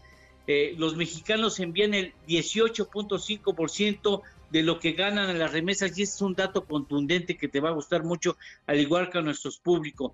¿Vale? ¿Sabes cuál es la masa salarial? Es decir, cuánto ganan los mexicanos migrantes en Estados Unidos anualmente de octubre del 2022 a septiembre del 2023. ¿Sabes cuánto se estima ganaron los mexicanos en Estados Unidos por concepto de su trabajo? A ver, cuéntanos, Lalo. 324 mil millones de dólares. Híjole. 924 mil. Sería más que el Producto Interno Bruto de nuestro país. Qué locura, cantidad de dinero. Qué cantidad de dinero. Pues sí, pues sí, así la, la realidad. Lalo, ¿tenemos, ¿tenemos postre? Claro que sí, acordándonos de Guerrero y solidarizándonos con, con el puerto específicamente y con las zonas afectadas. Los mexicanos en Estados Unidos con familiares en Acapulco envían anualmente un promedio de 3 mil millones de dólares que equivale al 15% del Producto Interno Bruto de la entidad, 15%. 15%. Abrazo, gracias Lalo. Gracias, Manuel. Buen fin de semana a todos. Muy, muy buenas tardes, buen fin de semana. Es Eduardo Torreblanca, la hora con 5. Y es viernes, viernes de impresentables con Erika Alcántara. Los impresentables. Gracias, Manuel. Hoy presentamos el show llamado San Lázaro.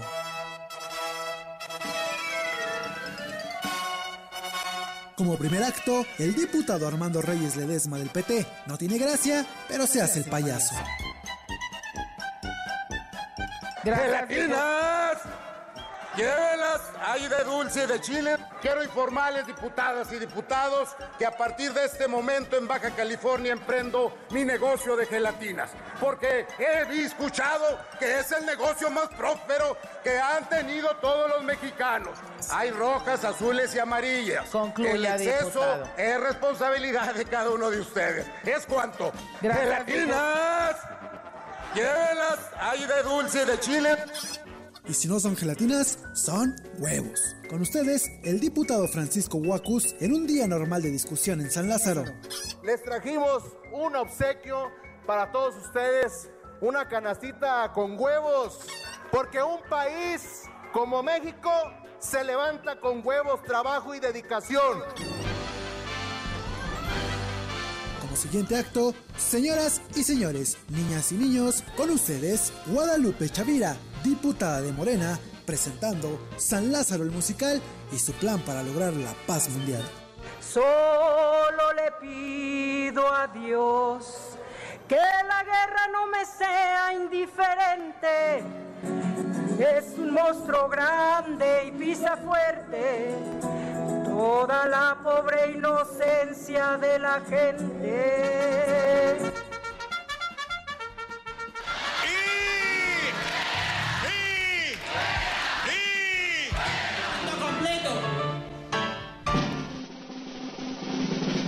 Siguiendo con el show musical, rap de Claudio Yarto en San Lázaro a favor de los ovnis. Parece broma, pero es real. Huracanes, lluvias torrenciales, terremotos, infecciones sexuales, esa es la respuesta que estamos obteniendo del planeta que el humano está perdiendo. Las condiciones día a día empeorando. Yo sigo rapeando, diciendo es cuando. Debemos cuidar el piso que estamos pisando. Nos estamos alentando. ¿Que ustedes no piensan en eso? ¿Eso por su cabeza no pasa? Pues que tienen el dinero para ir a la NASA y en la luna les construyen una casa. Buenas tardes. No puedo dejar verte o hablarte. Para terminar, dejamos San Lázaro y nos vamos a San Luis Potosí con el gobernador Ricardo Gallardo. Su show no da risa, da pena. No sabe gobernar ni pensar antes de hablar. Hay un dicho que dice que un amigo, para darse cuenta de los amigos, quién es tu amigo de verdad, le pone a veces pruebas difíciles. Eh, hay amigos que le hablan al otro y le dicen, oye, acabo de matar a un cabrón, ¿qué hago? Vente, ayúdame. Y el amigo, que en verdad es tu amigo, que te hablan y te dicen, ¿sabes qué? Ya voy con la pala para enterrarlo, ya voy para allá. Esos son los amigos chingones. Yo soy Erika Alcántara, le deseo feliz viernes y recuerde, la cosecha de impresentables nunca se acaba. Mi querido Eric, Eric Alcántara, ¿cómo estás? Bien, Manuel, Tus pues- impresentables, nuestros impresentables. No estás oyendo un pleito de la calle, no estás oyendo el tianguis, no estás escuchando un show de mala comedia, son nuestros políticos. No es un pleito de cantina, No es un- es la Cámara de Diputados. Exactamente, aunque usted no lo crea, se convirtió otra vez en un circo. Qué cosa. La discusión del presupuesto estuvo muy intensa y pues, lo que no faltó, los empujones, los gritos, los Oye, y insultos. los chistes, entre comillas, de algunos, con todo y show, eh, la música, si es que podemos llamarle música o canto a lo que interpretaron algunas en tribuna, y sí, las groserías que esas están al dos por uno en temporada de presupuesto. La diputada Guadalupe Chavira cantando por la paz en Medio Oriente, tengo que decir que como cantante es buena diputada. Dijo, sí, exacto. y como diputada, pues que mejor se vaya a su casa. hacer otras cosas, exactamente. Y tenemos también a Armando Reyes Ledesma, se quiere hacer el chistoso. ¿El de las gelatinas? El de las gelatinas. Se quiere burlar de la oposición, no se da cuenta que se burla de la gente. Que, no, se burla de sí mismo. Y de la gente que vende gelatinas y que se pues gana la vida así y que creo que trabajan más que el propio diputado. Muchísimo más, de manera más digna y tienen, estoy seguro, más vergüenza y más pudor, cosa que el diputado pues no, no conoce. No conoce. Eso es parte esta semana de los impresentables. Bueno, zoológico, la granja de impresentables. Gracias, Eric. Muchas gracias, Eric Alcántara y sus impresentables. Ahora con 10 pausa volvemos, volvemos a más. Siga a Manuel López San Martín en redes sociales. Twitter, Facebook y TikTok. M. López San Martín. Continúa con la información con Manuel López San Martín en MBS Noticias. Ya estamos de regreso. MBS Noticias con Manuel López San Martín. Continuamos. La hora y cuarto, viernes. Por fin es viernes, que han movido además. Viernes 10 de noviembre. Revisamos las redes, cómo se mueven las cosas en Twitter. Caemos en las redes. Un juez, un juez ha suspendido, ahora volvemos a Morena y lo que está pasando, la grilla, las encuestas, quiénes van a ser los eh, ganadores y quiénes se podrían convertir en virtuales candidatos a gobernadora, gobernador en ocho entidades, más la jefatura de gobierno de la Ciudad de México. Antes un juez suspendió por tiempo indefinido la extinción de los fideicomisos del Poder Judicial, también la entrega de los recursos a la Tesorería de la Federación. Cuéntanos, René, ¿cómo te va, René Cruz? Buenas tardes. Hola Manuel, muy buenas tardes. Como bien comentas, un juez de distrito frenó por tiempo indefinido esta extinción de 13 de los 14 fideicomisos del Poder Judicial de la Federación, así como la entrega de los 15 mil millones de pesos a la tesorería de la Federación. Juan Fernando Lóbano Valle, titular del juzgado decimosegundo con residencia en Chihuahua, le concedió la suspensión definitiva a los juzgadores federales que impugnaron el decreto por el que se adiciona un segundo párrafo al artículo 224 de la Ley Orgánica del Poder Judicial. El impartidor de justicia, Manuel, eh, argumentó que el legislador puede expedir nuevas disposiciones o leyes que modifiquen hipótesis normativas preexistentes. Sin embargo, precisó que queda prohibido aplicar esas nuevas disposiciones causando un perjuicio a quien hubiera ya adquirido derechos. En este sentido, explicó que la suspensión definitiva es para el efecto de que la Secretaría Ejecutiva de Administración del Consejo de la Judicatura Federal, la Secretaría de Hacienda y la Tesorería de la Federación se abstengan de cancelar o extinguir los fideicomisos y de transferir los recursos que hay en ellos. En este contexto, Manuel, también el segundo tribunal colegiado en materia penal y administrativa con residencia allá en Chihuahua declaró infundado el recurso de queja que interpuso la Cámara de Diputados para impugnar la suspensión provisional que le concedió el Nueva Valle a los juzgadores federales contra esta extinción de los fideicomisos. En su escrito, el subdirector de amparos argumentó que los impartidores de justicia carecen de interés legítimo ya que no acreditaron ser beneficiarios de todos y cada uno de los fideicomisos y solo tratan de controvertir una norma de carácter general. No obstante, los magistrados señalaron que no es necesario que acrediten ser beneficiarios, ya que el decreto sí les genera un perjuicio con la sola entrada en vigor. Manuel, al reporte. Gracias, eh, muchas gracias René. Muy buenas tardes. Muy buenas tardes. No le gustó esto al presidente López Obrador. Tampoco le gustó que la ministra presidenta de la Corte, Norma Piña, no se haya pronunciado, no haya dicho algo al respecto ya no sé cuántos amparos y la señora ni siquiera se pronuncia, ya no vuelve a hablar. Mejor que nos diga que cambió de parecer o la presionaron o por qué no va a cumplir. De todas maneras, yo le digo a la gente de Acapulco que no se preocupe, no les va a faltar nada, nada. Pero, ¿cómo es posible que este fideicomiso de 15 mil millones, o sea, ¿cómo es posible que tengan tantos privilegios? Bueno, lo que dice el presidente, ¿cómo es posible, preguntaríamos acá, que no se hayan etiquetado recursos en el presupuesto para 2024 dirigidos a los damnificados del huracán Otis? ¿Cómo es posible que no haya un solo centavo etiquetado destinado a la reconstrucción en Guerrero? Así andan las cosas. Tiene razón el presidente López Obrador en que se sacará de otro lugar, pero lo cierto es que no hay recursos en Cámara de Diputados etiquetados como tal para la atención de la emergencia, aunque para protección civil, para el gobierno federal, pues ya se acabó. ¿eh? La emergencia ya se terminó, al menos eso publicaron retiraron la declaratoria de emergencia por el paso de Otis. ¿Cómo están las cosas en Acapulco, más allá de lo que algunos ven desde el centro del país? Eduardo Guzmán, saludos hasta allá, hasta Acapulco. Eduardo, buenas tardes, ¿cómo te va? Buenas tardes, Manuel. Te informo que ante el anuncio del retiro de la declaratoria de emergencia para Acapulco tras el paso de Huracán Otis, el presidente de la Asociación de Hoteles y Empresas Turísticas de Acapulco, Alejandro Domínguez Abeleira, confía en que la etapa de apoyos y reconstrucción de la ciudad será por parte del gobierno federal y llegará de buena forma a este destino de playa, dado los daños registrados por este fenómeno natural. Consideró que debido a las afectaciones por este meteoro no se lleva un avance ni del 30%, sobre todo en el restablecimiento de los servicios de agua, energía eléctrica, ni retiro de basura ni escombros en las calles. El representante de AETA dijo que aún cuando hicieron el anuncio de la suspensión de la declaratoria de emergencia, la ayuda por parte de la federación debe seguir porque hay el compromiso de tener listo el puerto para el Tianguis Turístico 2024, el Abierto Mexicano de Tenis y otros eventos también programados para el siguiente año. Lo que es importante es que nos aseguremos que las autoridades sigan dando los apoyos. No llevamos un avance ni de un 10% de todo lo que se tiene que hacer. Tenemos un compromiso muy importante que es el tianguis turístico, la posibilidad de tener el abierto mexicano de tenis para el mes de febrero. Si no trabajamos los empresarios y por supuesto con todo el apoyo que conlleva de las autoridades, no vamos a salir adelante.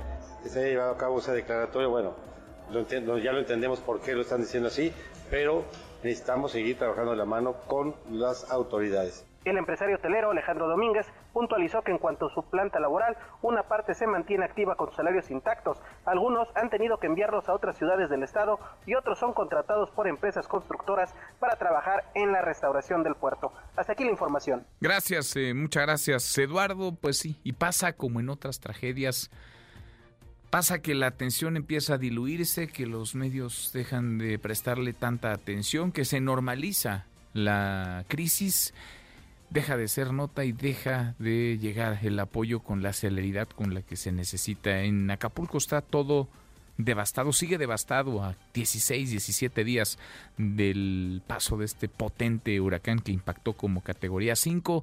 Sí, ya quizá hay otra información que ocupa los eh, reflectores, pero la emergencia y sigue y la siguen pasando muy mal los acapulqueños, cientos de miles de personas que lo perdieron todo. Y de cara a 2024, haciendo maletas está Samuel García, se le olvidó que prometió ser gobernador de seis años, que no se iría. Se le olvidó también que él criticó al Bronco por dejar tirada la gubernatura. Él ya se va, él ya se va a hacer campaña. Deni Leiva, Deni, buenas tardes, ¿cómo te va?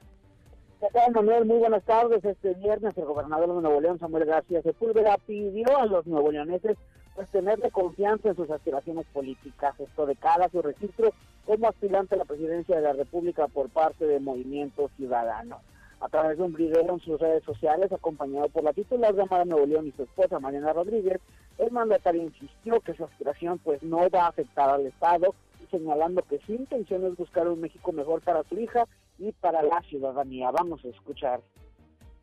También quiero decirles que desde que nació Mariel, mis ganas de mover a México, de que se transforme en algo nuevo, pues la verdad es que se han triplicado. Y creo que tenemos mucho como pareja, como familia, que aportarle a ti, a tu familia, a tus hijos y a nuestro gran país, México.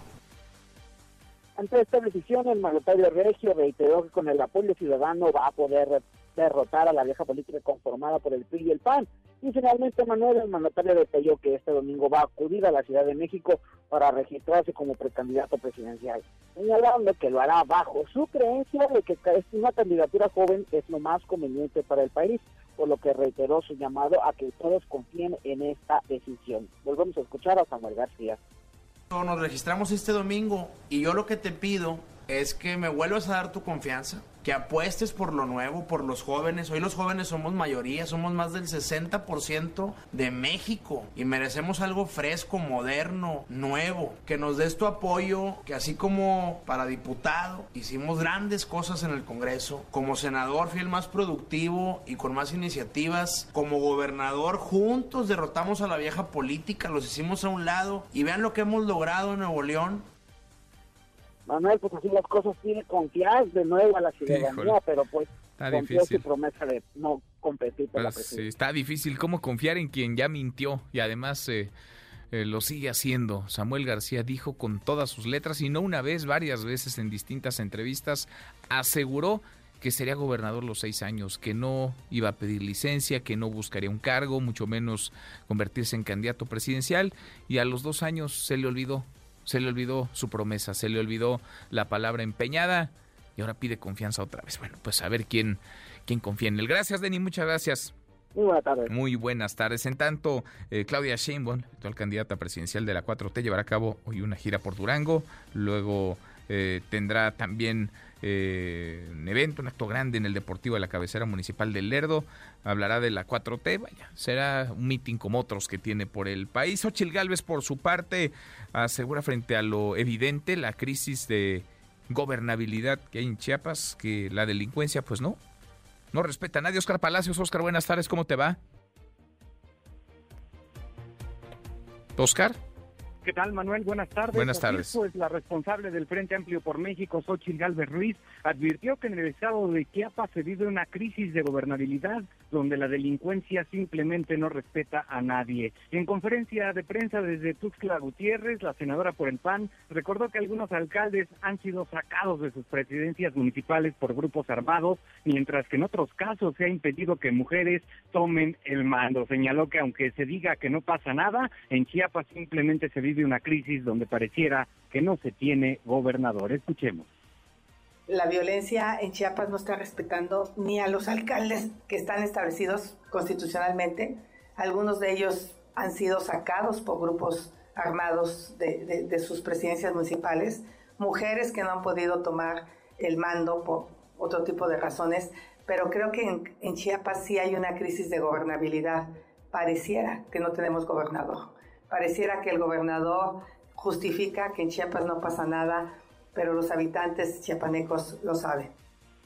Xochitl Gálvez agregó que no se puede pensar que en Chiapas no pasa nada, ya que dijo está pasando de todo debido a la ocurrencia criminal de la estrategia de abrazos y no balazos. Manuel es el reporte. Buenas Gracias, muchas gracias, Oscar. tardes. Hasta luego, buenas Hasta tardes. muy pronto. Oiga, platicamos hace unos minutos en este espacio con eh, las dos caras de la moneda de un asunto que es delicado, muy grave, si es que se confirma, si es que es cierto. A Santiago Taboada, alcalde con licencia en Benito Juárez, busca ser candidato a la jefatura de gobierno y otros políticos, se les habría intervenido eh, su teléfono, habrían tenido acceso las autoridades de la Fiscalía de Justicia de la Ciudad de México a sus registros telefónicos, porque a través de un, un ordenamiento judicial, eh, la empresa Telcel se los habría entregado. Taboada se dice perseguido político, Dice que esta persecución comenzó en 2021 cuando él y otros eh, ganaron sus alcaldías. La oposición ganó 9 de 16 en la Ciudad de México. Niega todo esto Ulises Lara, el vocero de la Fiscalía de la Ciudad de México, tras lo publicado ayer, un reportaje que parecería bien soportado, bien sustentado, pero lo desmiente Lara por The New York Times. ¿Quién miente? Alguien está mintiendo aquí, eso es indudable. ¿Quién está faltando a la verdad? Esto nos dijo Ulises Lara, bolsero de la Fiscalía. Niegas No, que hayan solicitado Telcel información de es los teléfonos de personajes públicos, particularmente niegas que hayan No. solicitado información del alcalde con licencia en Benito Juárez, Santiago Tahuada. Es correcto, pero además déjame explicarte, como te decía, para que lo tengas en contexto. Eh, esta, esta persona que has mencionado al final solicitó mediante la intervención de juez un juicio de amparo, en donde él quería que se le indicara si existía investigación y si le había escuchado. Nosotros respondimos a ese amparo en lo que se llama infor- informe justificado y dimos a conocer ante el juez que teníamos primero una serie de datos que no correspondían con nuestra la nomenclatura, con nuestra forma en que clasificamos, con nuestro libro de gobierno, donde llevamos eh, de manera puntual cada uno de los registros de estos oficios que se emiten, la fecha y todos los datos correspondientes. Le señalamos que no teníamos orden de aprehensión, que no había ninguna investigación abierta, que no tenía que ver con el tema de lo que él refería respecto a casos de secuestro y además mencionaba que había una, una serie de consecutiva de datos e información que se nos había proporcionado para poder hacer estas investigaciones. Y todo eso, por eso lo señalo puntualmente, lo negamos, porque no hay ningún asunto que corresponda con esta información. Lo niegan entonces en la Fiscalía de Justicia de la Ciudad de México, pero esto nos dijo también en estos micrófonos Santiago Tabuada. Tú no tienes duda entonces, estoy platicando con Santiago Tabuada, de que te escucharon o de que tuvieron acceso a tus registros telefónicos, a tus mensajes, a tu geolocalización. No tienes duda de ello. Es que, Manuel, ellos están, lo, único que están diciendo son palabras. Yo, yo estoy presentando, y el New York Times presentó una investigación y yo estoy presentando documentos, Manuel. En verdad, o sea, no puede ser que, que, pongamos en duda documentos oficiales, documentos expedidos por su fiscalía, que no solamente tiene un juez federal, sino tiene una compañía telefónica. Tú ¿Crees que Telcel se hubiera metido solo porque alguien falsifica un documento? Ve, ve el problema en el que se podrían meter. Ellos respondieron a una solicitud de, una, de un gobierno. Es en verdad, te lo digo, delicadísimo. Pues sí, sería, si se confirma, como lo afirma el diario de New York Times, delicadísimo, es gravísimo. Si es que, claro, todo esto que se publicó es cierto, lo niegan en la Fiscalía de Justicia de la Ciudad de México. Si mienten, bueno, sería doblemente delicado. En fin, alguien, alguien acá nos está diciendo la verdad. Oye, en otro tema, se desbordó el río Usumacinta. Esto está afectando a muchas familias. En Tabasco, María Albert. María, ¿cómo estás? Muy buenas tardes.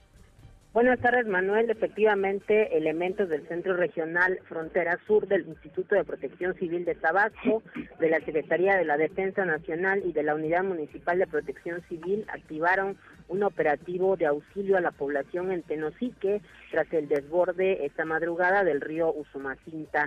Este caudaloso afluente pues ya se ubica 80 centímetros arriba de su nivel, nivel máximo ordinario y mantienen alerta a otros cinco municipios por donde pasa, que son Emiliano Zapata, Balancán, Conuta, Centla y Macuspana. Durante las primeras horas de este viernes fueron evacuadas cinco familias en la colonia Pueblo Unido, eh, mismas que fueron trasladadas a casa de parientes y amigos. Alrededor de 50 viviendas se encuentran ya rodeadas por el agua de este río. Eh, además, la Comisión Nacional del Agua también informó que los ríos Puscatán y de la Sierra también se encuentran arriba de su nivel de desbordamiento, por lo que, bueno, han pedido a la ciudadanía que extreme precauciones. Eh, bueno, también comentarte que el Instituto de Protección Civil hizo un llamado a los ciudadanos para que ubiquen sus eh, refugios más cercanos y además también que eh, pues eh, resguarden sus pertenencias en las zonas que ya se conoce que son vulnerables ante el paso de los ríos. Sobre el tema, el gobernador Carlos Manuel Merino Campos, bueno, pues destacó que los ciudadanos deben mantenerse atentos a estos anuncios oficiales y bueno, pues seguir eh, pues muy de cerca estos pronósticos, ya que en noviembre eh, pues tradicionalmente se presentan lluvias muy importantes. Escuchemos lo que comentó el mandatario. No los tenemos por acá, María, no, no tenemos el audio, pero a ver, cuéntanos, nárranos, por favor. Así es, y es que bueno, eh, desde el mes de, desde septiembre se instaló el Consejo de Protección Civil del Estado de Tabasco, donde pues se dio a conocer que eh, ante eh, pues la llegada de la temporada de lluvias que comenzó oficialmente en octubre, se tienen previstos alrededor de 500 refugios temporales en todo el estado. Se cuenta además con el apoyo de la Secretaría de Marina y de la Secretaría de la Defensa nacional y bueno pues ya se han hecho eh, los avisos a los ayuntamientos para que auxilien a la población eh, pues en las zonas que ya se conoce que eh, año con año sufren afectaciones por el desborde de los ríos recientemente se mm. Presentó una situación por el desborde del río de la Sierra ahora pues está pasando por el tema del río Usumacinta que está afectado por las lluvias eh, recientes que se registraron en Guatemala. el reporte. Pues suerte para quienes la están pasando mal ahora con el desbordamiento de este río del Usumacinta. Gracias María, muchas gracias. Buenas tardes. Muy buenas tardes.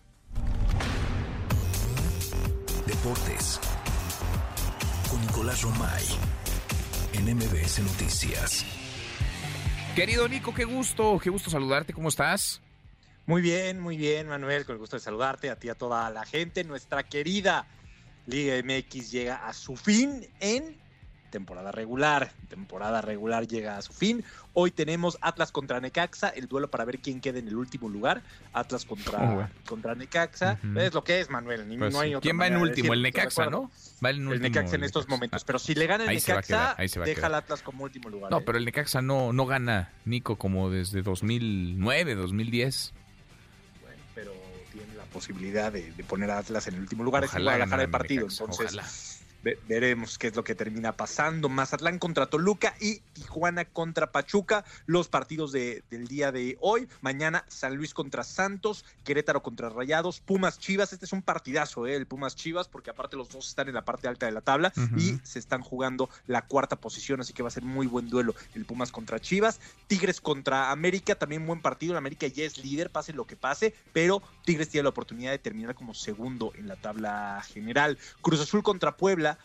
que con la decisión del TAS, Manuel, Cruz Azul ya está eliminado. Puebla sí que puede escalar más posiciones, pero Cruz Azul ya está eliminado. Es un partido de exhibición para Cruz Azul, que está viviendo un tema directivo eh, complicado. Suenan muchos nombres. Eh, la gente de, de Cruz Azul ha buscado a Iván Alonso, aquel que estuvo en Pachuca como directivo. Un paso muy rápido, muy esporádico, pero bueno, lo están buscando para que sea eh, su director deportivo. También buscaron a Luis Miguel Salvador, a Rodrigo Incera de San Luis. En Cruz Azul quieren cambiar las cosas, Manuel, y no es para menos. Ha sido fracaso tras fracaso en un equipo en donde debería ser todo lo contrario. Pues sí. Pues sí. oye, ya no hay multa para quienes llegan en último lugar, porque descenso no hay, sí, pero por multa sí. supuesto que hay multa. Tres multas, pero no en este torneo, Ah. sino que en el próximo torneo. Eh, recuerda que es el año futbolístico, así que no es en diciembre la multa, sino que en junio. En junio. en junio. Bueno, le va Sí, a tocar pagar, ¿no? A mi Necaxa. Otra vez. Pues veremos. Otra Lo vez. más probable es que sí. Digo, tienen un torneo para sumar la mayor cantidad de puntos posibles y salir Pues de, esa zona, pero no, sí, la verdad es que no pinta nada. Es- sería nada más bien, rentable pero- invertirle al equipo, Nico, hacer las cosas bien que andar pagando cada año multas. Estoy de acuerdo, pero al quitar el ascenso y descenso, lo que se logra es que los equipos se conformen con pagar multas, ¿no? Porque si desciende un equipo, ahí sí que pierde valor, ¿no? En cambio, prefieren pagar una multa y listo, ¿no? Eh, es un tema muy complicado que se fomenta, que fomenta la mediocridad, tristemente. Totalmente, totalmente. Bueno, habrá eso, habrá NFL, habrá muchas cosas este fin de semana. NFL, Indianapolis contra los Patriotas en Frankfurt.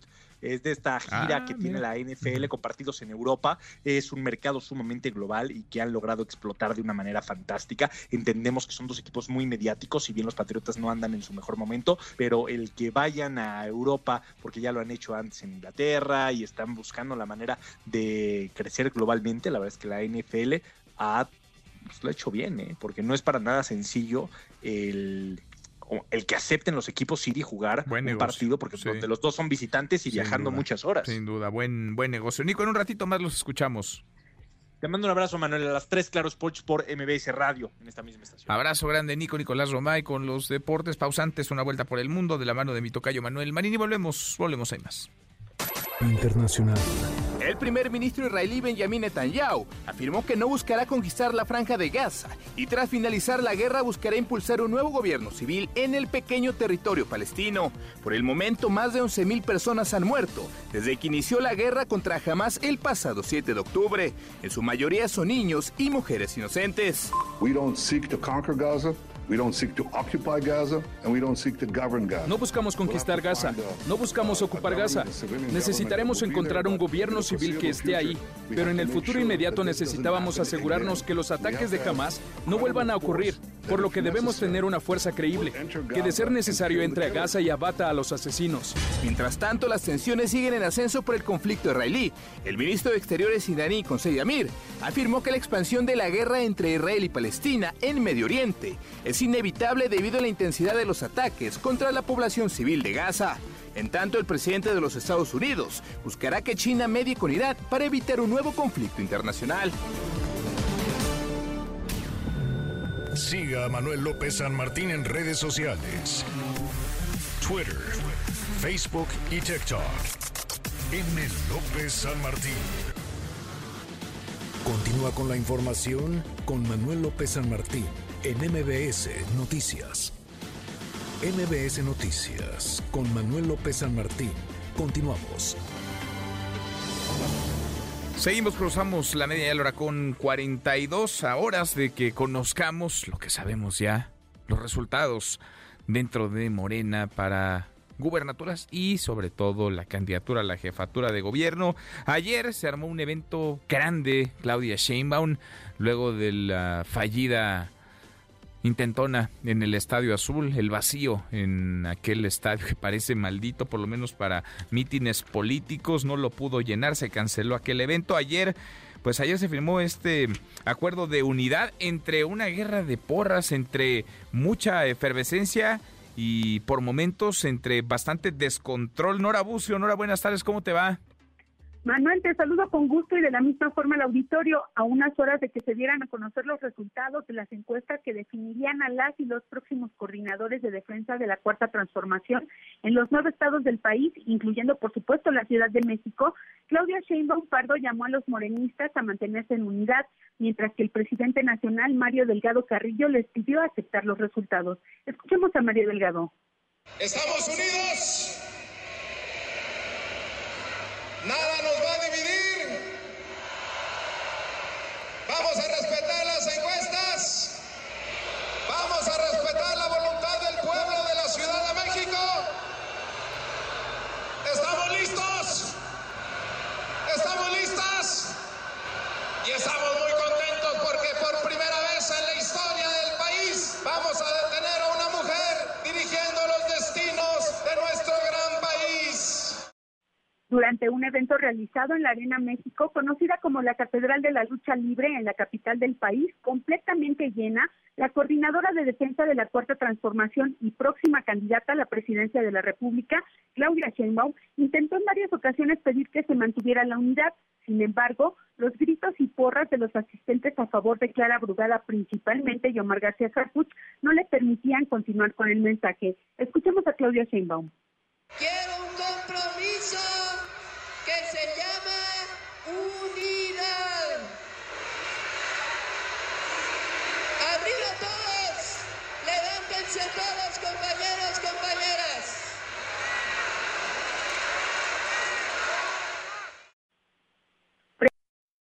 Animador nombraba las 16 alcaldías de donde provenían los simpatizantes que en esta ocasión no faltaron a la cita como ocurrió en el evento realizado en el Estadio Azul, donde la ausencia de simpatizantes motivó que se cancelara el evento.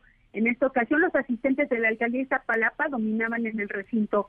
En ese lugar la dirigencia de Morena promovió la firma del acuerdo de unidad para la transformación en el que participaron la saxofonista María Elena Ríos, luchadores de la talla de tinieblas y su compañero inseparable Aluche, así como deportistas, académicos, y sociedad civil, entre figuras de peluche conocidos como amlitos, tenis con el logo de Morena, muñecas con la imagen de Claudia, los aspirantes a la candidatura a la capital del país, Clara Brugada, y el ex jefe policíaco Mar García Carpuch, eran ovacionados por sus seguidores cuando concluyó el evento, en el que, por cierto, no pasó desapercibida la rechiza inicial contra Mario Delgado. Escuchemos. Muy buenas tardes, ¿cómo están? Y bueno, Manuel, en cosas un poco ya más mundanas, déjame decirte que, bueno, pues después de los resultados en Yucatán, Veracruz, ha empezado la transmisión para dar a conocer los resultados de quienes participaron en las encuestas en Tabasco y la conferencia de prensa para definir los candidatos. Eh, después de la paridad de mm, género se ha retrasado dos horas de las seis de la tarde a las ocho de la noche. Manuel, la información. Bueno, pues si nos da en los próximos 15 minutitos, volvemos contigo. Nora, gracias. Muy buenas tardes. Muy buenas tardes. Unidad pedía, gritaba eh, clamaba, casi le imploraba Claudia Sheinbaum ante la efervescencia que de pronto eh, se desbordaba la guerra de porras, que a momentos rebasaba la propia candidata a la presidencia, se pedía unidad, pero simpatizantes, sobre todo de Clara Brugada, también algunos de Margarita García pero escuchábamos en la crónica, eran más los que venían de Iztapalapa, protagonizaron una batalla a gritos en la Arena México. Efervescencia, eh, mucho ánimo y una arena pues totalmente encendida, repleta. Ahora sí, Sebastián Ramírez, presidente Morena en la Ciudad de México. ¿Cómo estás, Sebastián? Muy buenas tardes. Hola, Manuel. Muy contento. Saludo a todo tu auditorio. Buenas tardes. Muy buenas tardes, gracias por platicar con nosotros. Eh, ¿Cómo salió este este evento? Porque de pronto había mucha efervescencia, ¿no? Demasiados eh, demasiados gritos, eh, repleta ahora sí la arena México, pero pues el ánimo calientito, encendido en Morena. Pues la verdad fue un rotundo éxito. Déjame muy buena la crónica de tu compañera, pero yo agregaría que se quedaron como cinco o seis mil personas afuera que ya no alcanzaron a entrar. Eh, pues todo el mundo quería ver a la, a la doctora Sheinbaum y fue un muy buen evento, se sumó gente de la sociedad civil a respaldar la candidatura eh, de la doctora Sheinbaum, estuvo eh, deportistas, investigadores, artistas, Dolores Heredia, bueno, gente eh, muy valiosa y bueno, pues es natural que hay un proceso democrático y pues en los procesos democráticos hay polémica y hay debate. Hay muchas porras también y gritos, eh, sobre todo para quienes van arriba, ¿no? En la en las encuestas, en las preferencias. Omar García Jarfush y Clara Brugada, Sebastián. Pues nosotros tenemos la suerte de que hay varios compañeros y compañeras que entusiasman a la gente y, que, bueno, pues que ya pronto sabremos finalmente quién nos va a representar. Bueno, ya lo, ya lo sabemos, ¿no? Ya lo sabes, me imagino, tú también.